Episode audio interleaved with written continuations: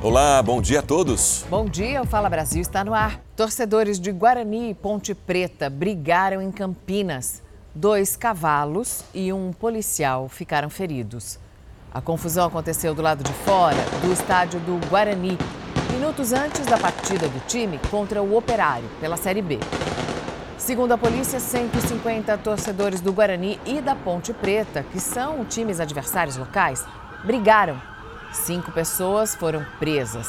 Também foram apreendidos pedaços de madeira, fogos de artifício e barras de ferro. Você vê os cavalos desses animais, dois ficaram feridos. O Brasil registrou nas últimas 24 horas 35.783 casos de Covid. E no estado de São Paulo, o número de internações por causa da doença dobrou em menos de 15 dias, chegando ao mesmo nível de fevereiro. Em meio a esse aumento, a Prefeitura da capital confirmou para julho o carnaval de rua na cidade.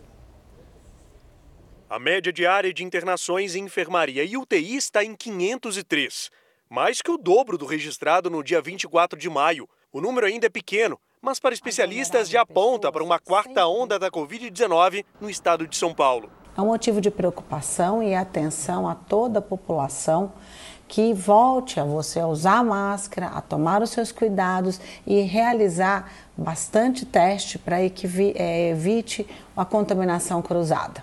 Hoje, São Paulo tem quase 3.500 pessoas internadas por causa do coronavírus. É um número bem abaixo se a gente comparar com o pico da doença no ano passado, quando 31 mil pessoas ficaram nos hospitais. Mas ainda assim, é preocupante. E por conta desse aumento do número de casos, nem todo mundo concorda com esse carnaval fora de época. Com essa pandemia que está aí, eu acho que sem chance. Para a saúde da população, melhor não. A Prefeitura de São Paulo abriu uma nova licitação para encontrar um patrocinador para a festa. Os foliões vão às ruas no dia 16 e 17 de julho. 290 blocos confirmaram a presença. O carnaval fora de época deve atrair quase 5 milhões de pessoas. Se a gente tiver festas com aumento no número de pessoas, sem as preocupações de medidas preventivas e a vacinação novamente em nível mais elevado, a gente vai poder ter um aumento mais grave e uma superlotação dos hospitais. O Estado americano de Nova York proibiu a venda de armas semiautomáticas para menores de 21 anos. A medida também proíbe a venda de coletes à prova de balas e capacetes de proteção para pessoas que não precisam desses equipamentos para trabalhar. O projeto já estava em votação desde o ataque a um supermercado em Buffalo, que também fica em Nova York. No último fim de semana, 10 pessoas morreram e mais de 20 ficaram feridas em ataques pelo país. Os Estados Unidos têm cerca de 400 milhões de armas de fogo, dá mais de uma arma para cada americano e essa era uma medida defendida pelo presidente dos Estados Unidos, Joe Biden. É, que não quer que os civis tenham acesso à arma, mas começando já pelos menores de 21 anos, é um início. Atenção para mais uma notícia da manhã. Escolas ficaram fechadas hoje por causa de uma operação em Madureira, subúrbio do Rio. Suspeitos botaram fogo em barricadas. A Aline Pacheco tem as informações. Acompanhe o caso. Bom dia, Aline.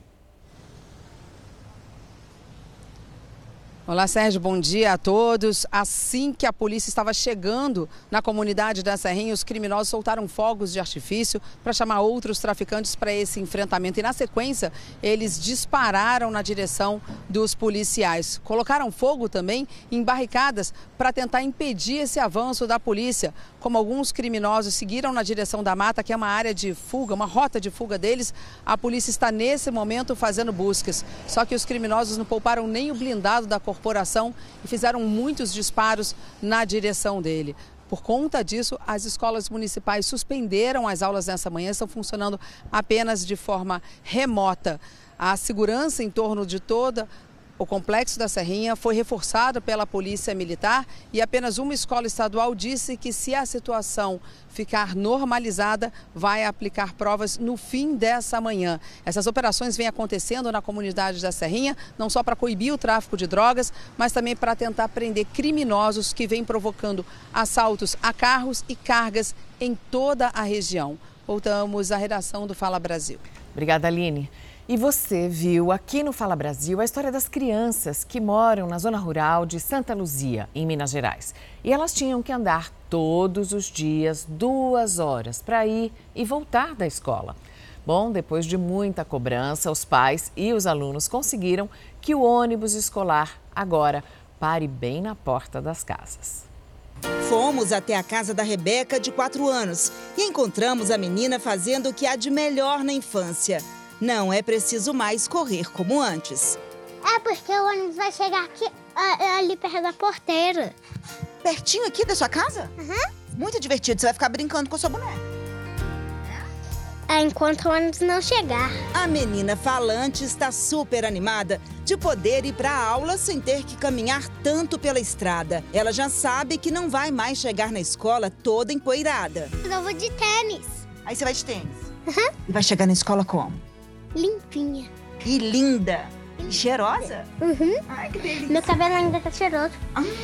Na cozinha, Sidnalva pode preparar o almoço sem pressa. Eu até limpei o fogão, coisa que eu não conseguia fazer na parte da manhã. Não dava a Rebeca viu o desenho de manhã, a Rebeca já brincou, já com certeza o dia rendeu muito mais. Em casa, a Rebeca vê a chegada do escolar pela primeira vez. A família sonhou muito com esse dia. Afinal de contas, a caminhada até o local onde o ônibus passava era muito longa. Cerca de 3 quilômetros para ir mais 3 quilômetros para voltar. Um desgaste enorme que agora não vai mais acontecer. Olha ele chegando aí na porta da casa da Rebeca.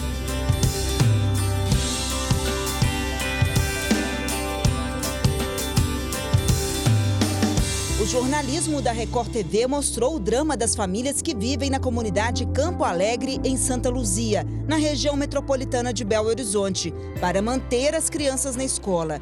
Os alunos menores que estudam no turno da tarde enfrentavam, além do cansaço, o medo, já que todo o trajeto na volta para casa era no escuro. Vocês estão cansados?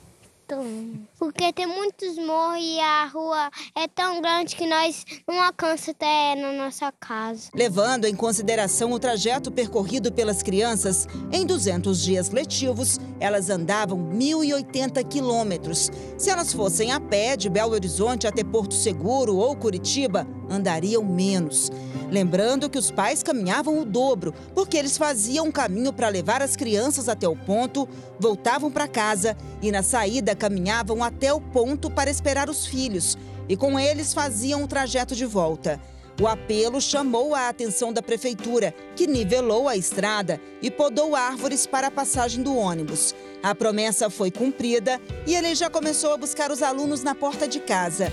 Olha a alegria da Rebeca e da mãe.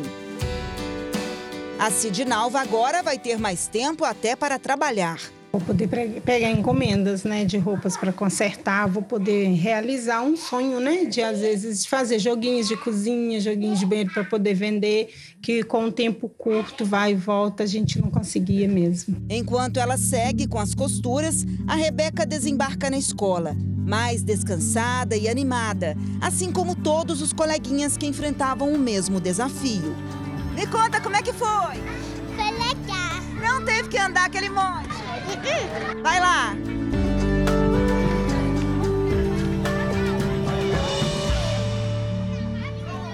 Notícia desta manhã: a polícia está nas ruas de São Paulo neste momento à procura de integrantes da quadrilha do Pix.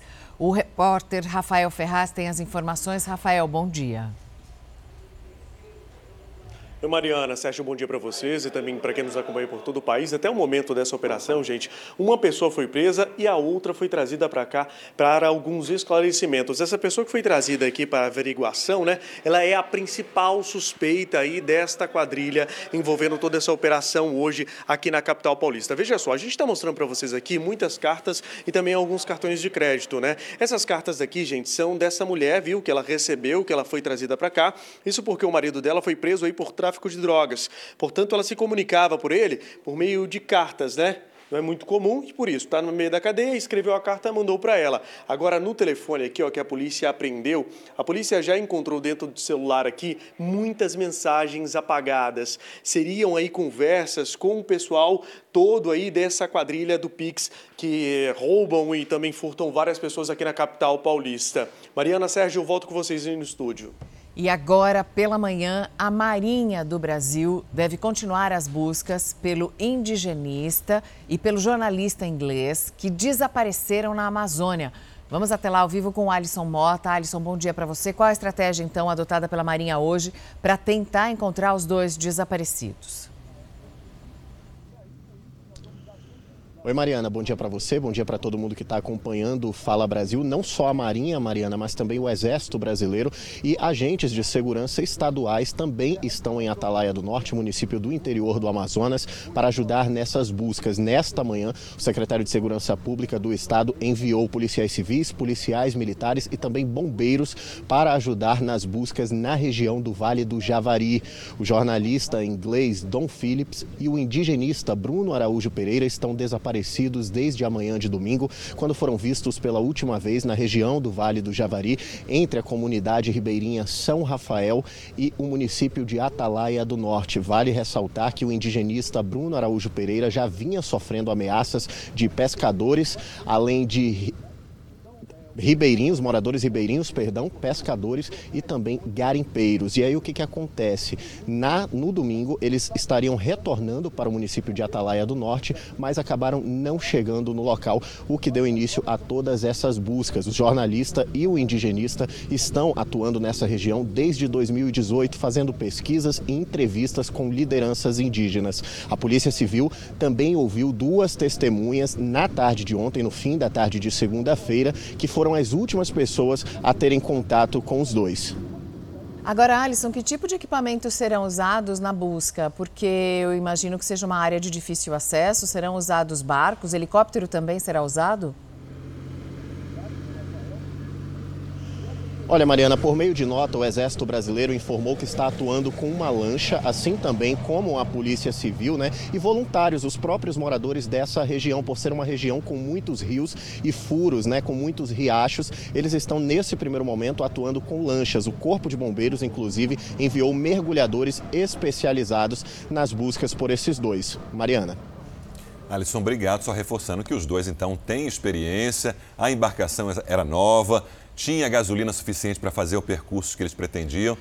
Mas gente... o indigenista, ele era muito, trabalhou na FUNAI e era ameaçado constantemente, porque eles estavam fazendo reportagens que acabam denunciando a contaminação dos rios, a destruição das matas, o trabalho ilegal de madeireiros, de garimpeiros em regiões de reservas indígenas. Então, é um trabalho de é, muita visibilidade de denúncia e eles recebiam ameaças. E o jornalismo da Record TV vai seguir acompanhando esse caso, claro.